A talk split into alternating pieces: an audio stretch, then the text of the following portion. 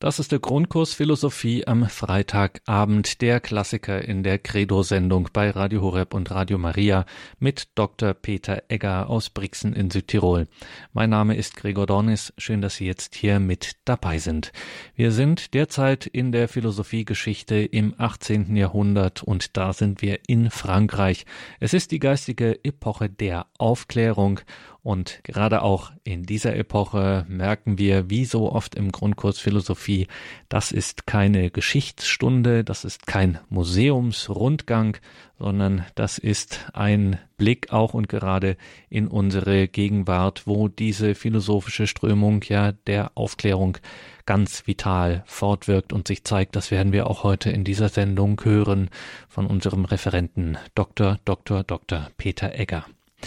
Diesen Vortrag von Dr. Egger haben wir im Vorfeld aufgezeichnet. Die telefonische Verbindung nach Brixen war nicht die allerbeste, aber das mindert das alles natürlich in keinster Weise. Freuen Sie sich auf eine spannende und auf eine lehrreiche Stunde hier im Grundkurs Philosophie, der 120. Teil. Wir gehen weiter in der Philosophie der Aufklärung in Frankreich. Hören Sie Dr. Peter Egger aus Brixen in Südtirol.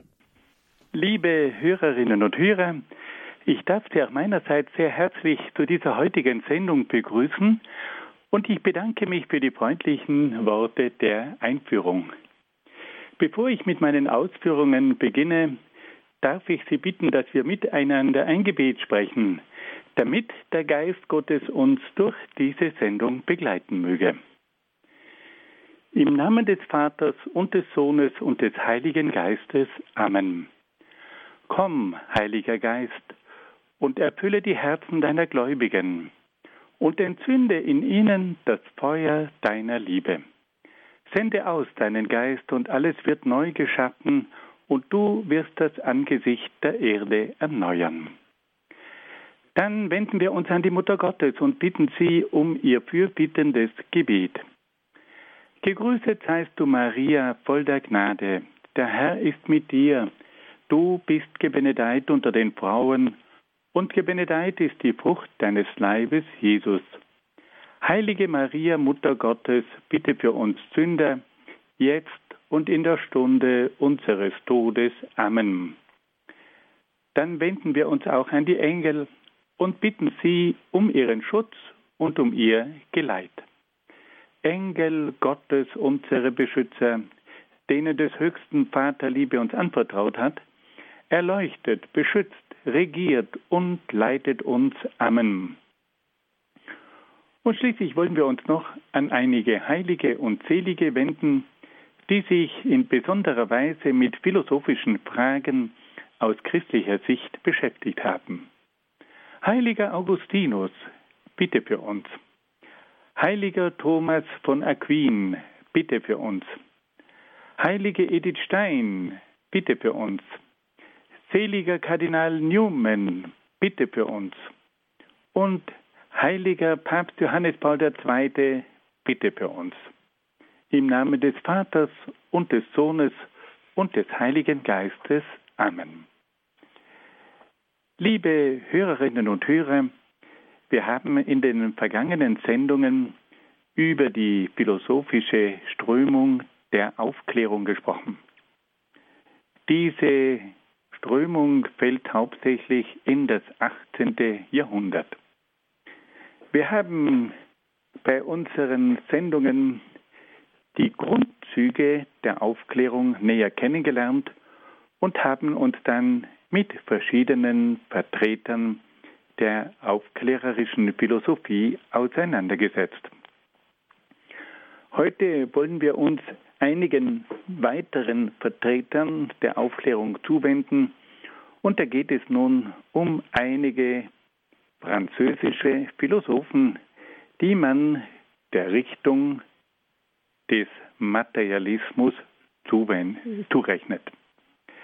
Es hat nämlich bereits in der Aufklärung einige radikale Denker gegeben, die eine materialistische Weltanschauung vertreten haben.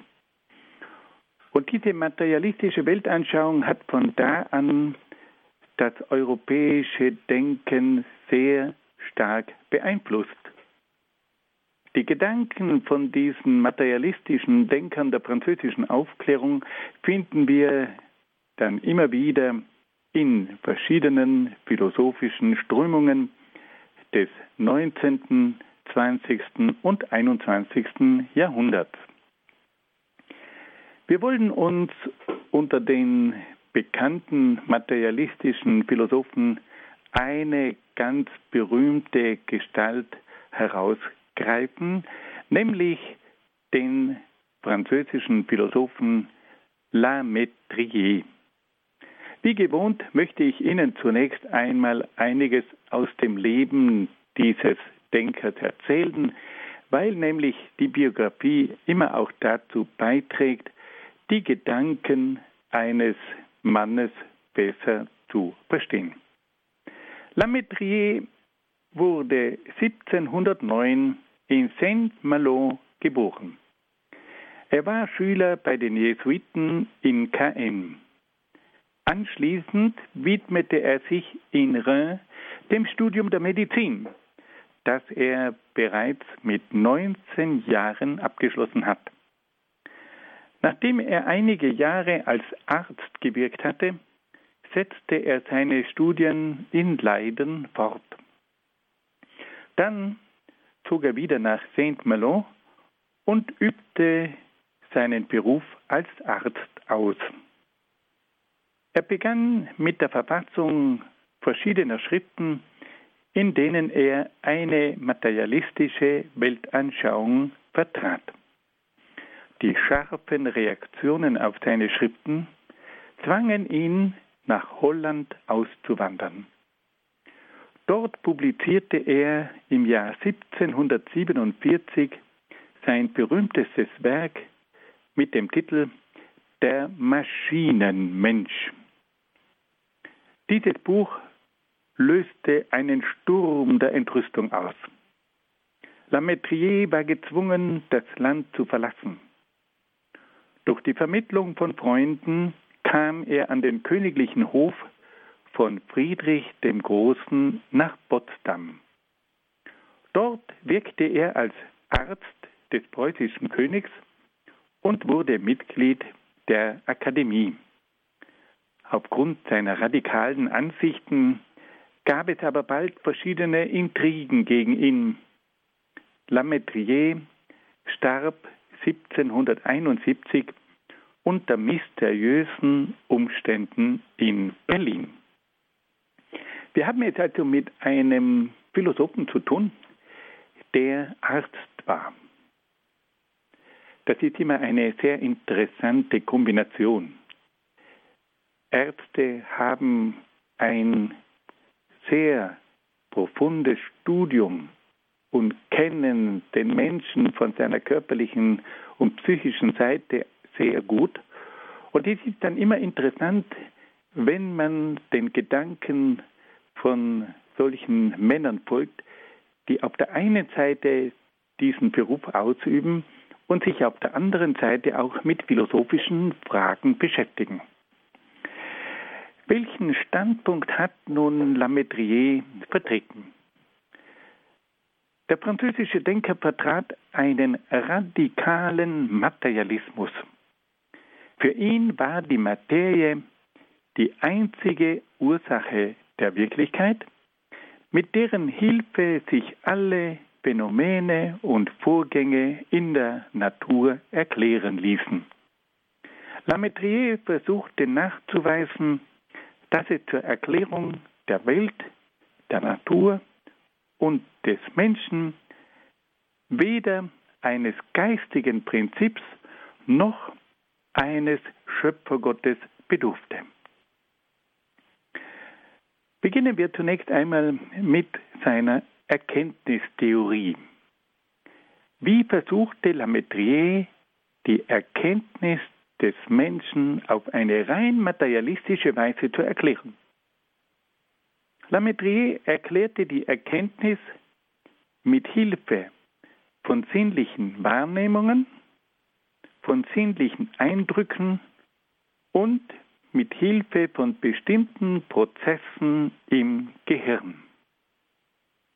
Lametrier leugnete die Existenz eines geistigen Prinzips bzw. einer Geistseele. Lametrier war also der Ansicht, dass es mit Hilfe von rein materiellen Vorgängen möglich sei, die menschliche Erkenntnis zu erklären. Er sagte, dass es keines geistigen Prinzips und keiner Geistseele bedarf, um die Erkenntnis des Menschen zu erklären. Wie sieht nun Lametrier den Menschen? Lametrier erklärte, dass der Mensch nur eine komplizierte Maschine sei. Er übertrug die mechanistische Theorie, die der französische Philosoph Descartes auf die Natur und auf die Tiere angewandt hatte, erstmals auch auf den Menschen. Für ihn ist der Mensch eine reine Maschine, die sich selbst steuert. Diese Maschine ist vielfältigen Einflüssen von außen ausgesetzt, die mit Hilfe von Empfindungen aufgenommen werden. Der Mensch unterscheidet sich nicht grundsätzlich vom Tier. Allein die Sprache unterscheidet ihn etwas vom Tier. Lametrier bestritt, dass der Mensch eine eigenständige Seele hat. Er leugnete die Willensfreiheit des Menschen und die Unsterblichkeit und das Weiterleben der menschlichen Seele. Liebe Hörerinnen und Hörer, wir haben hier zum ersten Mal den Ausdruck Maschinenmensch vor uns. Der Mensch wird nur als eine komplizierte Maschine gesehen. Hier werden wir ein wenig nachdenklich. Denn dieses Menschenbild einer komplizierten Maschine, das kommt uns irgendwo bekannt vor. Wir erleben auch heute, dass der Mensch im Grunde oft nur als eine Maschine gesehen wird. Dass der Mensch im Grunde genommen wie ein Computer funktioniert. Dass der Mensch ein rein materialistisches Wesen ist. Dass das Denken ein reiner Vorgang im Gehirn ist. Dass es da keinen Geist und keine Seele gibt. Und dass am Ende diese Maschine, wenn sie dann kaputt geht, auch keine Aussicht auf ein Weiterleben nach dem Tod eröffnet. Liebe Hörerinnen und Hörer, das ist hier ein Menschenbild, das zum ersten Mal in der Aufklärung entwickelt wurde, das auch unser Menschenbild in vielerlei Hinsicht prägt. Und es gibt heute in der Wissenschaft und in der Medizin und auch in der Soziologie und in der Psychologie Vorstellungen von Menschen, die diesem Menschenbild verdammt ähnlich sehen. Lametrier ist der erste Denker, der den Menschen als Maschine beschreibt und als Maschine betrachtet. Nun wollen wir uns einem weiteren Bereich in der Philosophie von Lametrier zuwenden. Wie betrachtet denn Lametrier das Leben des Menschen? Lametrier betrachtet den Menschen als ein hedonistisches Wesen, das von der Lust bestimmt wird. Da der Mensch ein rein materialistisch sinnliches Wesen ist, ist sein Verhalten und Streben auf sinnlichen Genuss und damit auf Lustgewinn ausgerichtet. Auch die Tatsache, dass es kein Jenseits gibt, führt den Menschen dazu, das Diesseits zu genießen. Lametrier folgt hier seinem großen Vorbild, dem griechischen Philosophen Epikur, der auch den maßvollen Genuss und die Hinwendung zu den irdischen Freuden und Genüssen gepredigt hatte. Auch hier werden wir wieder nachdenklich. Wenn der Mensch ein rein materialistisches, mechanistisches Wesen ist, dann gibt es für ihn auch nur eine materialistisch sinnliche Lebensgestaltung. Wenn der Mensch ein rein materialistisch sinnliches Wesen ist, dann kann sein Lebensinhalt nur in einem sinnlichen Leben bestehen. Dann ist die Lust das oberste Prinzip.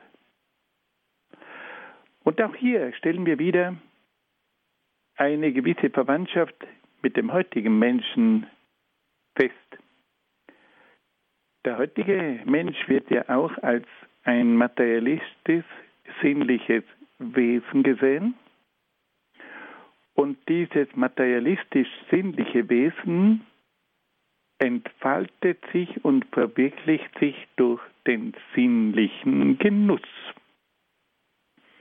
Und da haben wir dann diese Philosophie der Fitness und der Wellness.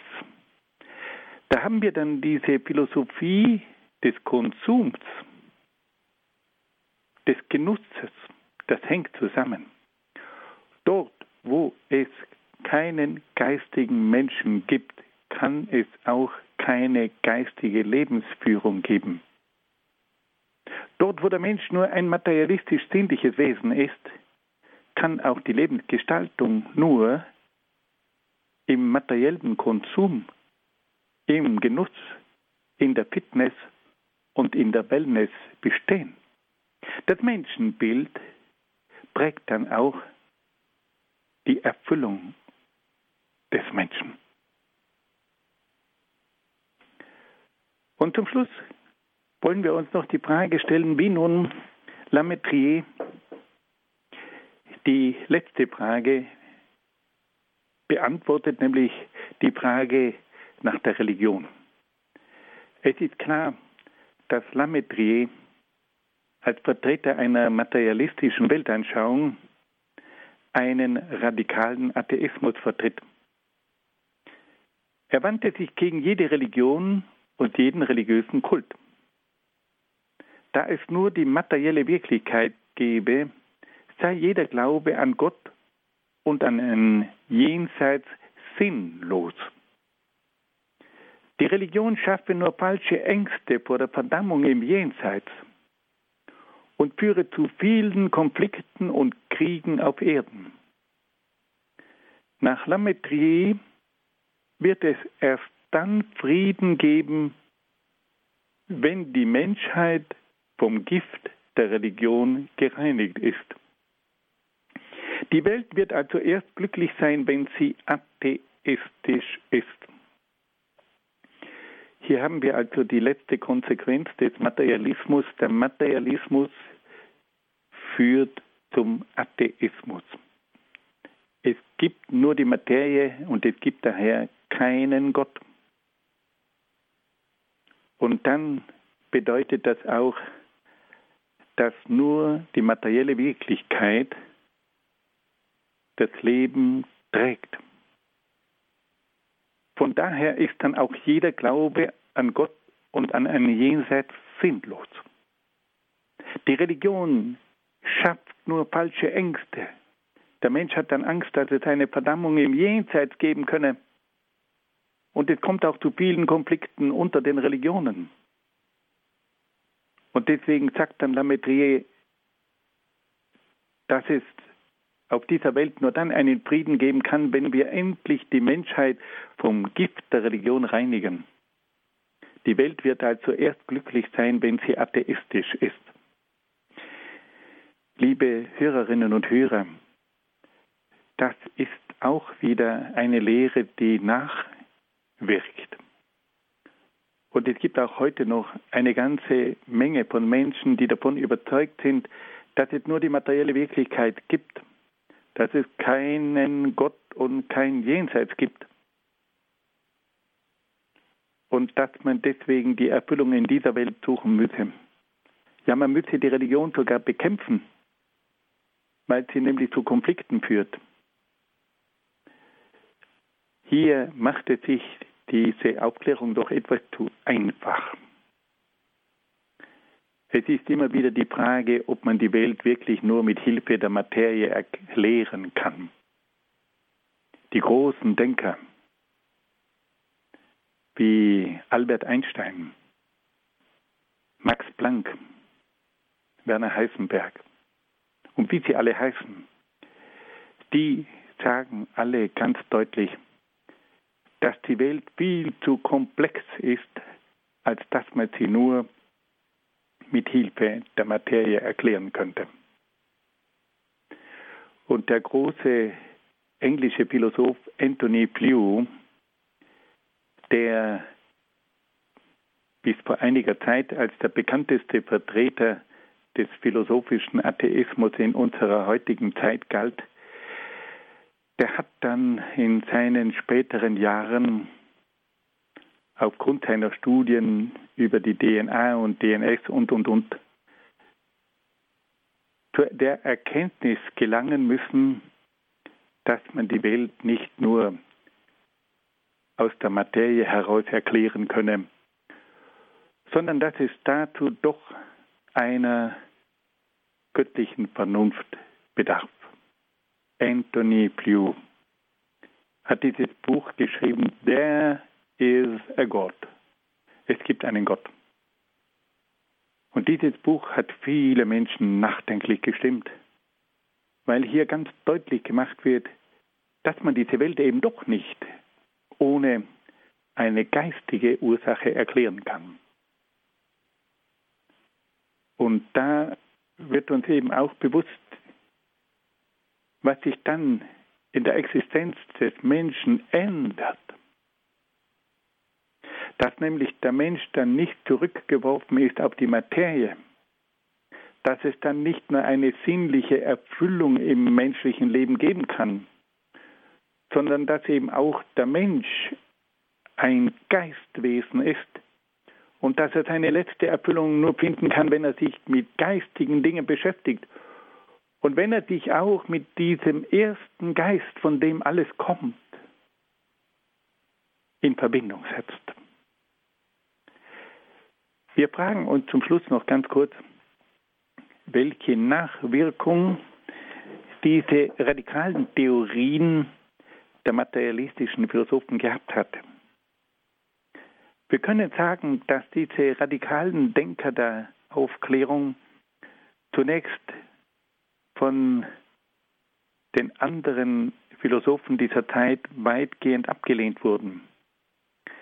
Dennoch begannen die Lehren der materialistischen Philosophen ab dem 19. Jahrhundert zu wirken und ließen ihren Einfluss bis in das 20. und 21. Jahrhundert spüren. Ihr Materialismus fand seinen Niederschlag in der materialistischen Weltanschauung des Marxismus und des Positivismus. Und wir können sagen, dass diese Gedanken bis herauf in unsere heutige Zeit nachwirken. Die Religionskritik der materialistischen Philosophen der französischen Aufklärung hat Ludwig Feuerbach und Karl Marx beeinflusst. Und im 20. Jahrhundert wurden ihre Bücher wegen ihrer materialistisch-atheistischen Welterklärung vor allem in den kommunistischen Staaten Europas verbreitet. Man kann die Nachwirkung dieser materialistischen Philosophen, aber auch in manchen Bereichen der heutigen Medizin feststellen.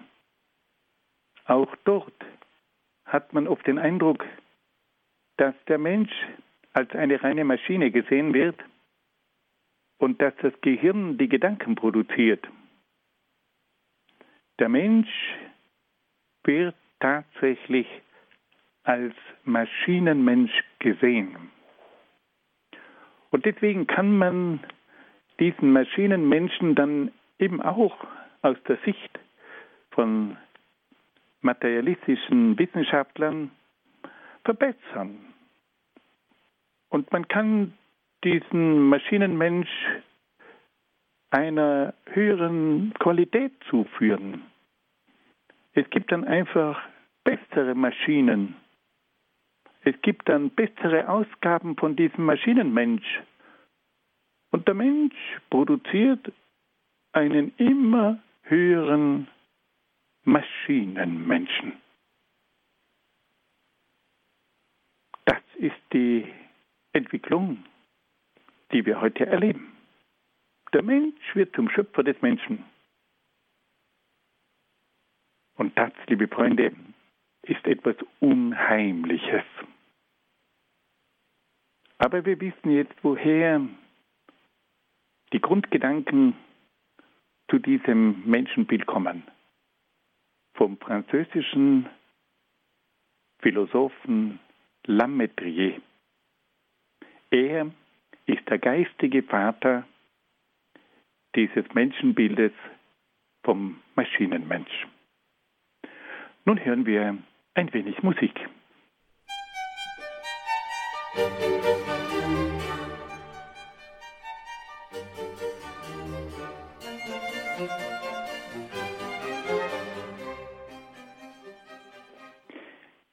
Liebe Hörerinnen und Hörer, wir wollten uns nun einem weiteren sehr bedeutenden Denker zuwenden, nämlich dem bekannten französischen Philosophen Jean-Jacques Rousseau. Dieser Mann gehört zu den wichtigsten Philosophen der gesamten Philosophiegeschichte. Und wieder möchte ich damit beginnen, Ihnen das sehr bewegte Leben dieses Mannes kurz vorzustellen. Rousseau wurde im Jahr 1712 als Sohn eines kalvinischen Uhrmachers in Genf in der Schweiz geboren. Seine Mutter starb bereits einige Tage nach seiner Geburt. Sein Vater war ein gebildeter, aber auch sehr temperamentvoller Mann.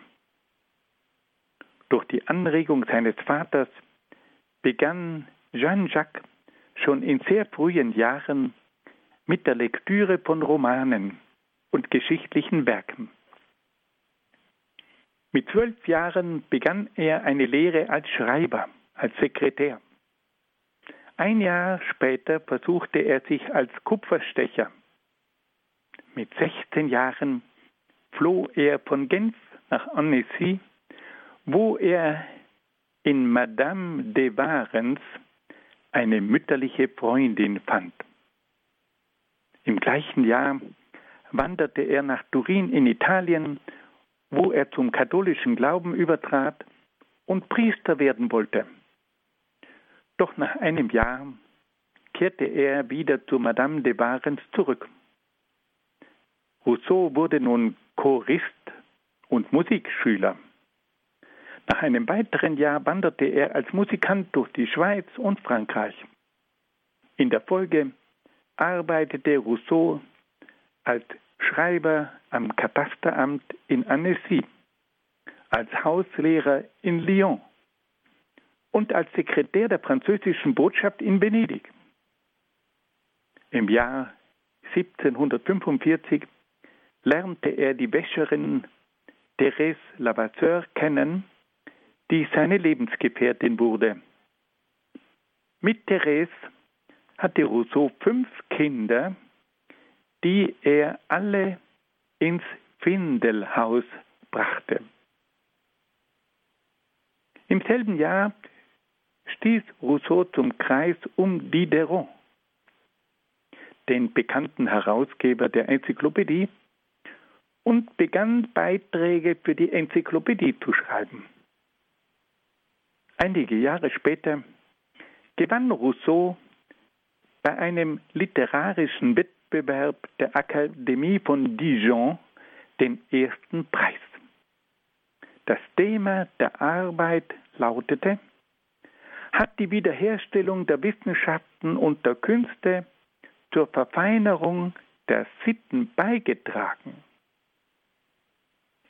Durch den Gewinn dieses Preises wurde Rousseau schlagartig berühmt und verkehrte nun in den vornehmen Salons von Paris, wo sich die Crème de la Crème, die besten Geister der Zeit getroffen haben. 1754 reiste Rousseau nach Genf, wo er wieder in die kalvinische Kirche aufgenommen wurde. Im gleichen Jahr zog er sich in ein Gartenhaus bei Montmorency zurück. Dort schrieb er sein bekanntes Werk Die neue Heloise, das zu einem Bestseller wurde. In den folgenden Jahren kam es zu Polemik und Konflikten mit Voltaire und den anderen aufklärerischen Philosophen, die schließlich zum völligen Bruch mit den ehemaligen Freunden führten. Rousseau übersiedelte in das kleine Schloss von Montmorency, wo er seine Hauptwerke, nämlich den Gesellschaftsvertrag und den Erziehungsroman Emile, verfasste. Das letztere Werk wurde sofort verurteilt und führte zu einem Haftbefehl gegen den Verfasser. Rousseau musste jahrelang von einem Ort zum anderen fliehen und zog schließlich nach England, wo er von dem schottischen Philosophen David Hume aufgenommen wurde. Doch nach einem Streit mit Hume zog er mit der treuen Therese wieder nach Frankreich zurück. In Paris vollendete er sein letztes großes Werk mit dem Titel Die Bekenntnisse. Rousseau litt bereits seit mehreren Jahren an verschiedenen Krankheiten und wurde schließlich auch vom Verfolgungswahn befallen. Rousseau starb im Jahr 1778 in Ermenonville. Sein Sarg wurde im Jahr 1794 von den Männern der französischen Revolution in das berühmte Gebäude des Pantheon in Paris überführt. Sie sehen also, liebe Hörerinnen und Hörer, dass es sich bei diesem Leben von Jean-Jacques Rousseau um ein sehr bewegtes Leben gehandelt hat. Er kommt also aus Genf in der Schweiz. Er stammt aus einfachen Verhältnissen. Er lernt mehrere Berufe es folgt eine lange Wanderschaft, die ihn nach Annecy, nach Turin, dann in die Schweiz und schließlich auch nach Venedig führte. Rousseau arbeitet dann mit den Herausgebern der Enzyklopädie, mit Diderot und d'Alembert zusammen. Und dann kommt der große Durchbruch. Er beteiligt sich an einem literarischen Wettbewerb, gewinnt dort den ersten Preis und wird plötzlich in ganz Frankreich bekannt. Er tritt nun auch in Kontakt mit den anderen großen aufklärerischen Philosophen von Frankreich, vor allem mit Voltaire. Aber es kommt dann zum Krach mit diesen Männern und Rousseau zieht sich zurück. Er hat ein kleines Gartenhaus und dort lebt er wie ein Einsiedler und dort schreibt er auch viele bekannte Werke. Er hat dann aber Schwierigkeiten mit dem absolutistischen Staat. seine Werke Der Gesellschaftsvertrag und vor allem der Erziehungsroman Emil findet nicht das Wohlwollen der absolutistischen Vertreter und Rousseau muss nun fliehen. Immer wieder ist er in Gefahr, dass er verhaftet wird. Und schließlich gelangt er sogar nach England, wo ihn der Philosoph David Hume aufnimmt. Aber zwischen den beiden herrscht kein gutes Einvernehmen und so entschließt sich Rousseau wieder nach Frankreich zurückzukehren. Er versteckt sich in Paris, schreibt dann dort noch sein bekanntes Werk Die Bekenntnisse, wo er aus seinem Leben berichtet. Und dann wird er immer mehr von Krankheiten heimgesucht und stirbt dann im Jahr 1778 in Ermenonville. Die Revolutionäre der französischen Revolution haben in ihm einen der geistigen Väter der Revolution gesehen und haben nun seinen Sarg in das berühmte Pantheon in Paris überführt und dort ist er bis heute bestattet. Nun wollen wir uns einmal die Frage stellen, welche Stellung nimmt denn Rousseau im Rahmen der Philosophiegeschichte ein? Jean-Jacques Rousseau gilt in einem gewissen Sinn noch als ein Vertreter der Aufklärung. Er war aber gleichzeitig auch schon ein Überwinder der Aufklärung. Rousseau kämpfte für verschiedene gesellschaftspolitische Ziele der Aufklärung. Er setzte sich für die Freiheit und Gleichheit der Menschen sowie für soziale Gerechtigkeit und Demokratie ein. Er wollte den Menschen zur Mündigkeit erziehen und verkündete eine natürliche Religion. In allen diesen Punkten ist also Rousseau ein klassischer Vertreter der Aufklärung. Rousseau war aber gleichzeitig auch ein scharfer Kritiker der Aufklärung. Er zeigte, dass die aufklärerische Zivilisation zu vielen negativen Folgen geführt und den Menschen seinem natürlichen Wesen entfremdet hat. Und da erhob nun Rousseau seine berühmte Forderung zurück zur Natur. Diese Forderung, die wir alle kennen, geht auf Jean-Jacques Rousseau zurück. Rousseau kritisierte auch die einseitige Orientierung an der Vernunft. Alles ist nur Vernunft. Die Aufklärung redet immer nur von der Vernunft. Rousseau hingegen sah nicht in der Vernunft, sondern im Gefühl und in den natürlichen Trieben die entscheidenden Kräfte des Menschen. Liebe Hörerinnen und Hörer, wir sehen also, dass Rousseau hier zum Kritiker der Aufklärung wird. Er sagt, diese aufklärerische Zivilisation mit ihrer Vernunft, mit ihrer Wissenschaft, hat den Menschen sich selbst entfremdet. Und er sagt, dass diese Aufklärung eine künstliche Zivilisation entwickelt hat und den Menschen immer mehr von der Natur entfernt hat. Und deswegen stellt er die berühmte Forderung zurück zur Natur. Er kritisiert die einseitige Orientierung an der Vernunft. Und er sagt, dass nicht die Vernunft im Zentrum steht, sondern das Gefühl und die natürlichen Triebe des Menschen.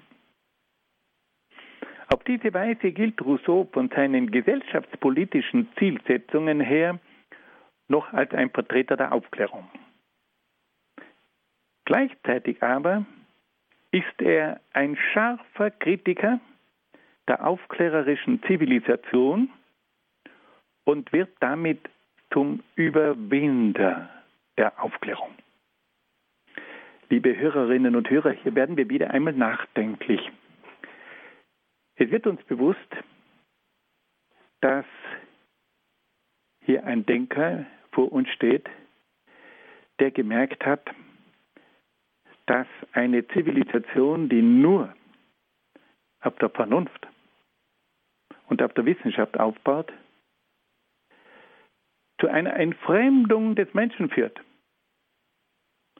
Der Mensch ist nicht nur ein Vernunftwesen und er ist nicht nur ein Wesen, das von der Wissenschaft analysiert werden kann. Es gibt im Menschen auch noch das Gefühl und es gibt auch noch die natürlichen Triebe. Und der Mensch kann nicht in einer künstlichen Umwelt leben, die von der Vernunft geschaffen wird. Der Mensch braucht den Kontakt zur Natur. Seine Wurzeln liegen in der Natur. Und so kommt es nun zum Übergang von der Aufklärung zur Romantik. Die Romantik überwindet diese künstliche Zivilisation der Aufklärung und führt den Menschen wieder zurück zur Natur. Die Romantik entdeckt wieder das Gefühl. Die Romantik entdeckt wieder die Natur und sagt, in der Natur, dort findet der Mensch zu sich selbst. Diese Überlegungen, liebe Hörerinnen und Hörer, sind auch für die heutige Zeit interessant. Wir leben ja auch heute in einer Auf aufklärerischen Zeit. Alles ist Wissenschaft. Alles ist Vernunft. Alles ist Analyse. Und da kommt es zu einer künstlichen Zivilisation und der Mensch wird plötzlich krank. Er merkt, dass er sich von seinem Ursprung, von seinen Wurzeln immer mehr entfernt. Und es entsteht in ihm auch das Bewusstsein und das Bedürfnis zur Natur zurückzukehren. Und es kommt auch in der heutigen Zeit zu einer Abwendung von der Aufklärung einer Computerzivilisation zu einer Romantik und Wiederentdeckung der Natur. Die Philosophie der Grünen ist eine Wiederholung der Romantik in der heutigen Zeit. Die Aufklärung der Computergesellschaft führt zu einer Überdrüssigkeit und führt zu einer Sehnsucht nach der Natur. Es kommt zu einer Wiederentdeckung der Natur, es kommt zu einer Neuauflage der Romantik und es kommt in dieser sogenannten Postmoderne zu einer Philosophie des Gefühls. Und man fühlt sich oft an die Romantik einer früheren Epoche erinnert. Man muss natürlich hier sehr aufpassen.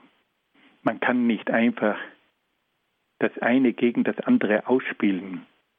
Weil sonst kommt man von einem Extrem in ein anderes Extrem und das ist immer gefährlich.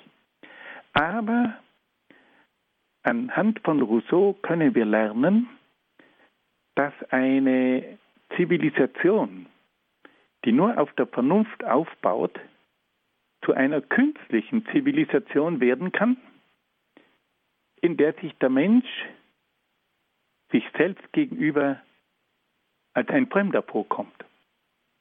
Und dass hier plötzlich das Bedürfnis entsteht, zurück zur Natur. Nun hören wir wieder ein wenig Musik.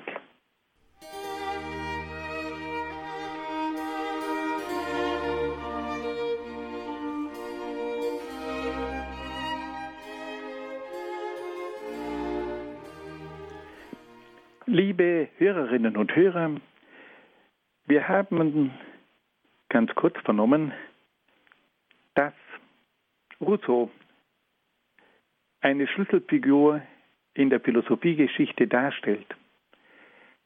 Er steht nämlich am Übergang zwischen zwei großen philosophischen Epochen. Am Übergang von der Aufklärung zur Philosophie der Romantik.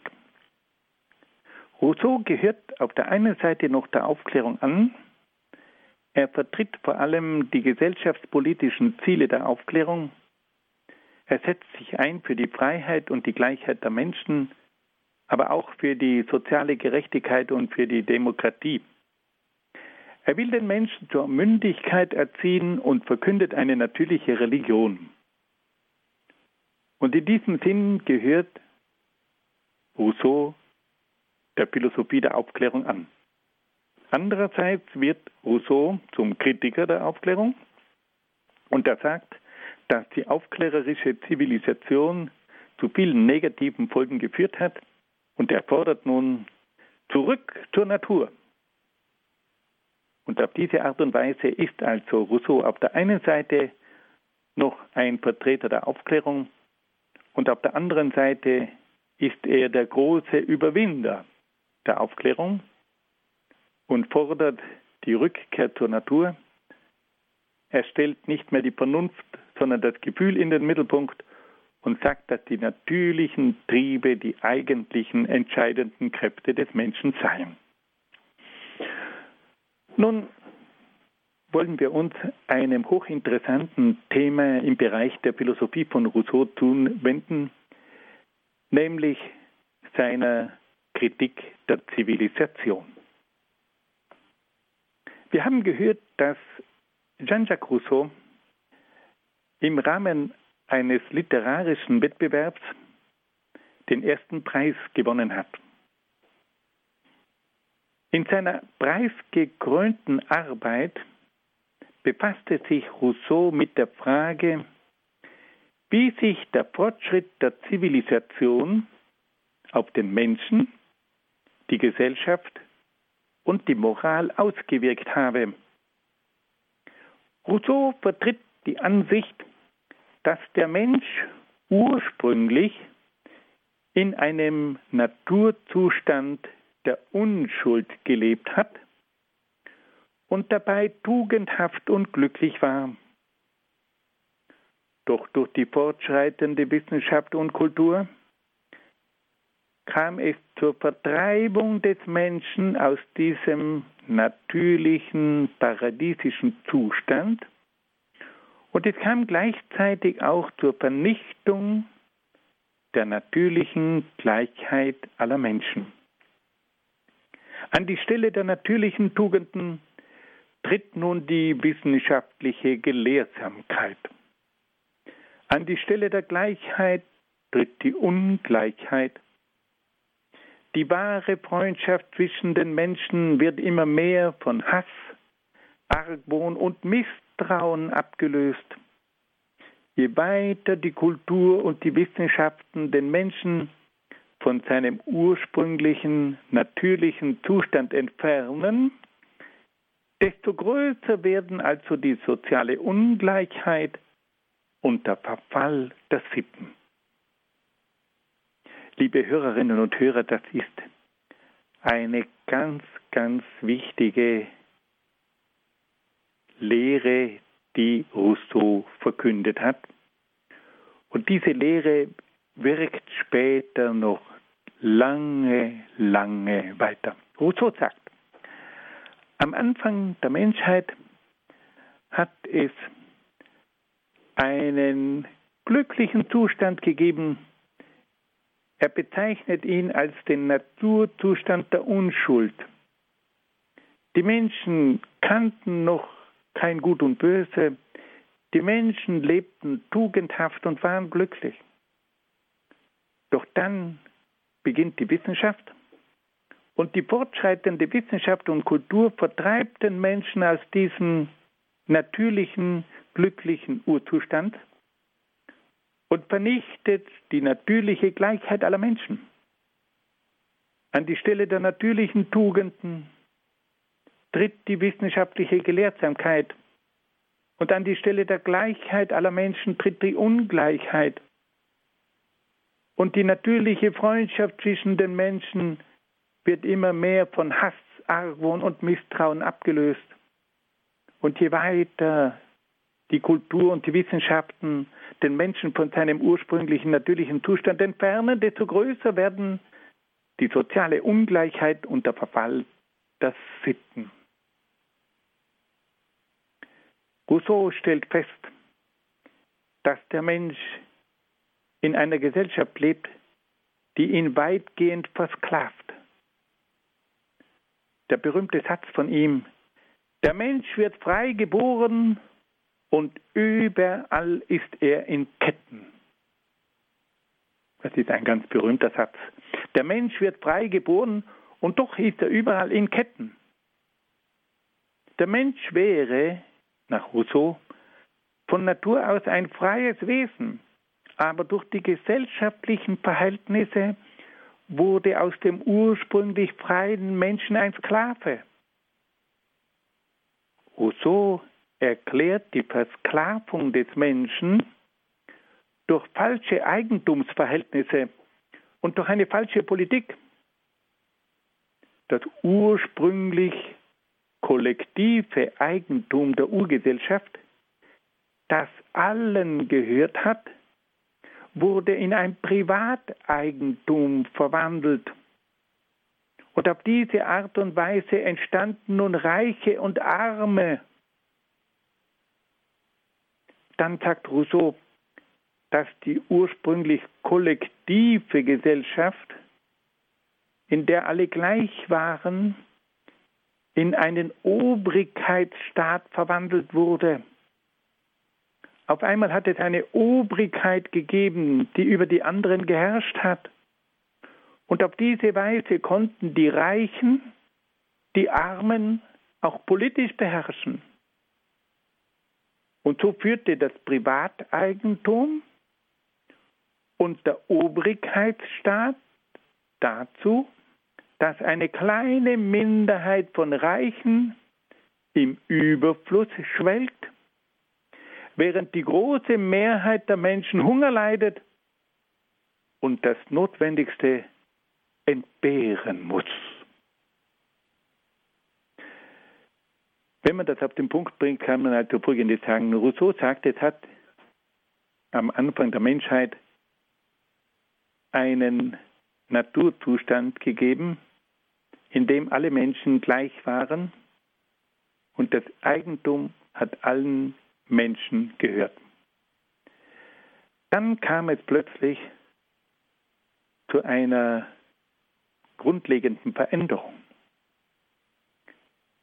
Man hat dieses kollektive Eigentum, das allen gemeinsam gehört hat, in ein Privateigentum aufgelöst. Und da gab es nun Menschen, die sich sehr viel Privateigentum angeeignet haben und die damit sehr reich wurden. Und auf der anderen Seite bildete sich nun eine große Schicht von Menschen, die arm waren. Und dann kam noch ein zweiter Schritt. In dieser Urgesellschaft gab es eine kollektive Gesellschaft, in der alle Menschen gleich waren. Und plötzlich entsteht ein Obrigkeitsstaat. Das sind nun einige wenige, die die Obrigkeit bilden und über die anderen herrschen. Und das sind diejenigen, die auch im Hinblick auf die Güter die Reichen waren. Es entstehen also nun Menschen, die über einen großen Reichtum verfügen und gleichzeitig auch die politische Macht in der Hand haben. Und auf diese Art und Weise entsteht nun eine Gesellschaft mit großen sozialen Unterschieden, mit großen sozialen Ungerechtigkeiten. Es entsteht die Gesellschaft der Reichen und der Armen, der Mächtigen und der Ohnmächtigen. Liebe Hörerinnen und Hörer, wir werden wieder einmal nachdenklich. Rousseau hat versucht, diese sozialen Missstände, die es in der Zeit des Absolutismus in Frankreich gegeben hat, auch einmal philosophisch zu erklären. Und er geht dabei zurück bis an den Anfang der Menschheit und sagt, am Anfang gab es eine Gesellschaft, in der die Menschen gleich waren und in der das Eigentum allen gehört hat. Dann kam es zur Entwicklung von neuen Eigentumsverhältnissen und diese neuen Eigentumsverhältnisse haben Arme und Reiche geschaffen und in der Folge kam es dann auch zu politischen Verhältnissen, dass diese Reichen auch noch die politische Macht hatten und die Armen in politischer Hinsicht ohnmächtig waren. Damit hat er versucht, auch die Verhältnisse in Frankreich einmal philosophisch zu erklären. Wie kommt es dazu, dass es in diesem System des Absolutismus eine kleine Minderheit von sehr reichen und mächtigen Menschen gibt und auf der anderen Seite eine Vielzahl von armen und ohnmächtigen Menschen gibt? Das wollte er damit erklären. Und gleichzeitig hat er damit auch ein Urproblem der Menschheit aufgegriffen. Wie kommt es zu den sozialen Unterschieden und zu den sozialen Ungerechtigkeiten? Sie werden verstehen, dass diese Lehre von Jean-Jacques Rousseau, die er in seinen Schriften niederlegt, eine gewaltige Nachwirkung gehabt hat. Und diese Lehren von Jean-Jacques Rousseau, die finden wir dann auch im Marxismus. Die finden wir im Sozialismus, die finden wir in verschiedensten philosophischen und ideologischen Strömungen. Rousseau wurde damit zu einem der ersten sozialen Denker der neueren Zeit. Und wir können auch verstehen, warum Jean-Jacques Rousseau dann von den Revolutionären der französischen Revolution als einer der geistigen Väter der Revolution betrachtet wurde. Jean-Jacques Rousseau sagt dann auch noch, dass diese verschiedenen Besitzverhältnisse und diese sozialen Unterschiede dazu führen, dass es zu großen Barrieren kommt zwischen den Menschen. Rousseau kritisiert diese unüberwindlichen Barrieren zwischen den verschiedenen sozialen Ständen, vor allem in seinem Roman Die neue Heloise. Heloise ist also ein französischer Frauenname. Und in diesem Roman, da schildert er, wie sich diese Unterschiede auch auf die persönlichen Beziehungen auswirken. Er schildert in diesem Roman die unglückliche Liebe zwischen dem jungen Hauslehrer Saint-Breu, der aus einfachen Verhältnissen kommt, und seiner Schülerin Julie, die aus adeligem Haus stammt. Aufgrund ihrer verschiedenen gesellschaftlichen Herkunft haben die beiden nicht die Möglichkeit zu heiraten. Nach einem kurzen Liebesglück wird das Mädchen von seinem Vater gezwungen, einen Baron zu heiraten. Die Liebe der beiden jungen Menschen wird also durch das autoritäre Eingreifen des Vaters und durch die gesellschaftlichen Regelungen verhindert. Rousseau wies darauf hin, dass die Liebe eine freie Bindung sei, die auf den natürlichen Instinkt zurückgehe die Liebe sei deshalb nicht den gesellschaftlichen Regelungen und der väterlichen Gewalt unterworfen. Jeder Vater, der es wagt, die freie Wahl der Liebenden zu unterbinden, sei ein Tyrann. Und jeder, der die Liebe von der gesellschaftlichen Herkunft und dem Reichtum abhängig macht, stört die natürliche Ordnung der Liebe.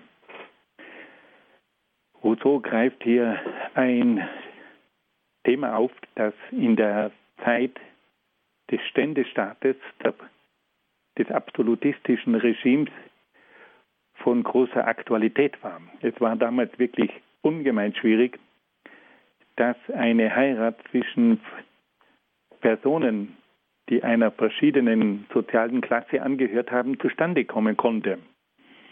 Und er weist eben darauf hin, dass durch diese falsche Eigentumspolitik, durch diese falschen politischen Machtverhältnisse sogar das persönliche Glück der Menschen in Frage gestellt wird. Wir sehen also, wie hier Rousseau urmenschliche Themen aufgreift und behandelt. Und er versteht es in einer sehr einfühlsamen Weise, diese Dinge zu schildern. Und hat dadurch bei den Lesern einen riesigen Anklang gefunden. Wir müssen uns natürlich auch die Frage stellen, welche Lösungen hat denn Jean-Jacques Rousseau anzubieten? Weil das eine sind immer die kritischen Untersuchungen über eine Gesellschaft, in der manches nicht stimmt. Das andere sind dann aber die Lösungen, die ein Denker vorschlägt. Über diese Lösungen von Jean-Jacques Rousseau im Hinblick auf die gesellschaftspolitischen Probleme werden wir dann in der nächsten Sendung einiges hören. Für heute, liebe Hörerinnen und Hörer, darf ich mich von Ihnen verabschieden und ich danke Ihnen, dass Sie mit dabei waren und zugehört haben und wünsche Ihnen von Herzen alles Gute und Gottes besonderen Segen.